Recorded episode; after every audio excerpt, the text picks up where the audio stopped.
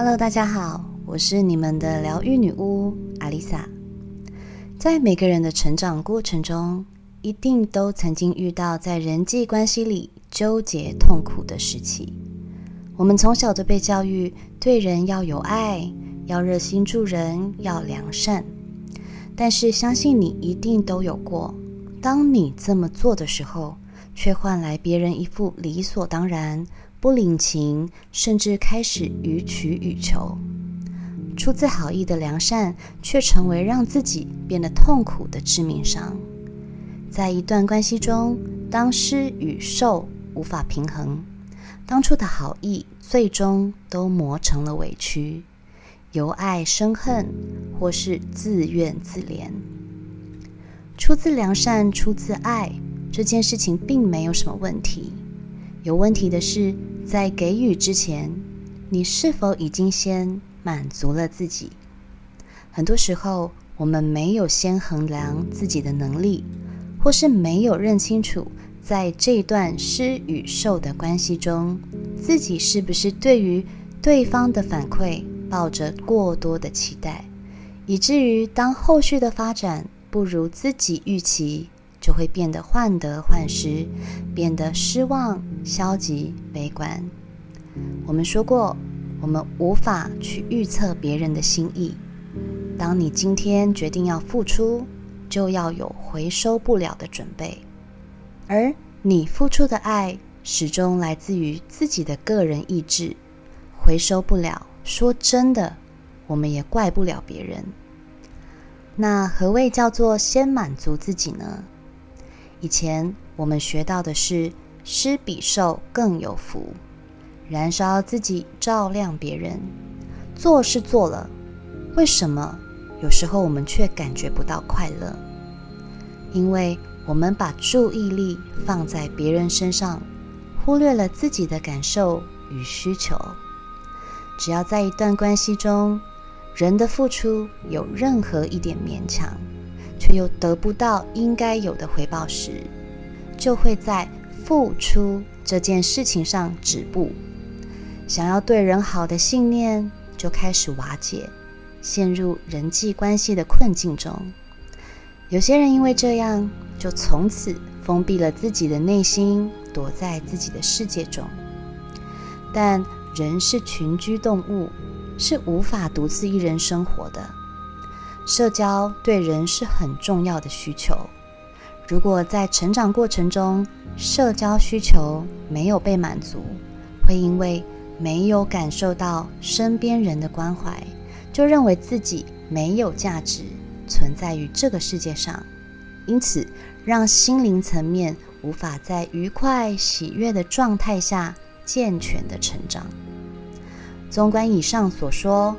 我们无法离群所居，人际关系必然成为人生在世必修的一门重要的课题。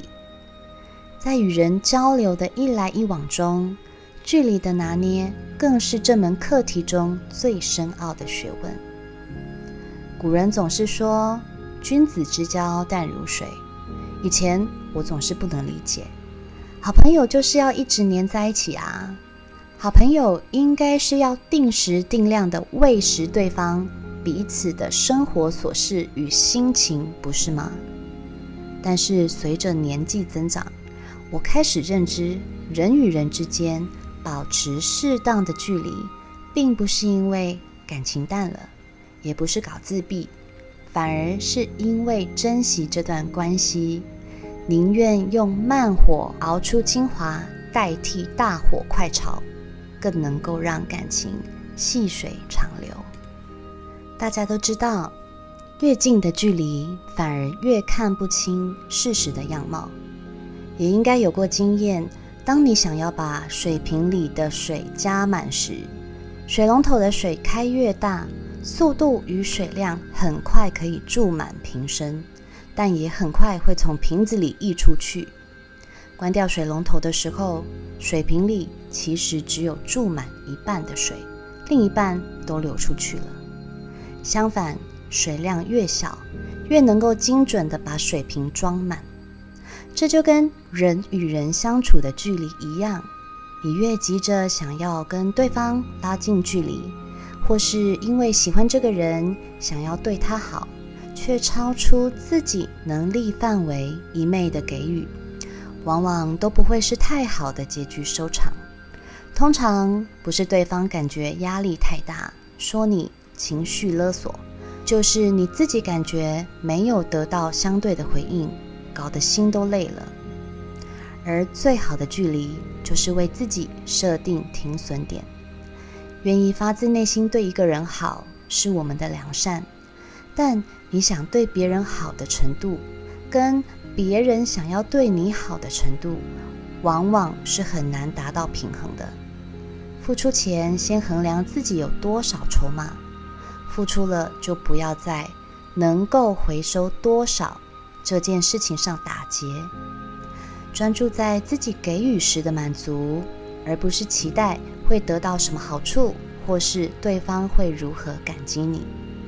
如果你真的很在意对方应该要如何表达感谢，或是从此以后把你当作恩人一般崇拜你、尊重你，那很有可能你就会把自己带到自怨自哀的死胡同里，甚至从此以后对人性产生质疑。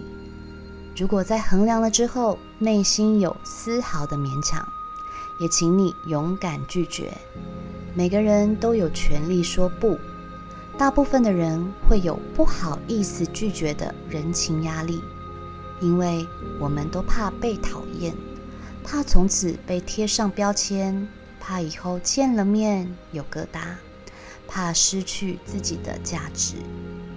但真正把你当朋友的人，他们会试着体谅你的不由衷，反而人与人之间的感情会因为你的真实表达才变得更珍贵。除了懂得拒绝外，也不要让自己当圣母。最近网络上出现了“圣母情节”这个词，我觉得很有意思。拥有圣母情节的人，喜欢照顾别人，扮演拯救者的角色，相信。爱就是要跨越许多困难，牺牲奉献，相信爱能够改变一切。简单来说，就是烂好人。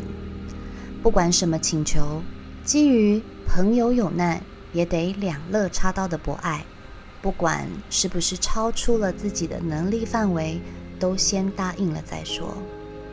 到头来把自己搞得里外不是人。没有原则、没有底线的包容、原谅他人、答应别人的请求，又加上同情心泛滥，以至于丧失了客观判断事实的能力。不管是关系再好，我们都要学会找到彼此之间最适当的距离，学会拿捏付出给予的程度。真正爱你的人，不会因为你说不。就觉得你不可爱了。当你试着这么做，会发现，反而是这个停损点，让自己的朋友圈就像掏金一样，把真正看重这段感情的人留在自己身边。如果因此失去了某些朋友，也不要觉得可惜，因为我们的良善要留给下一个更值得拥有的人。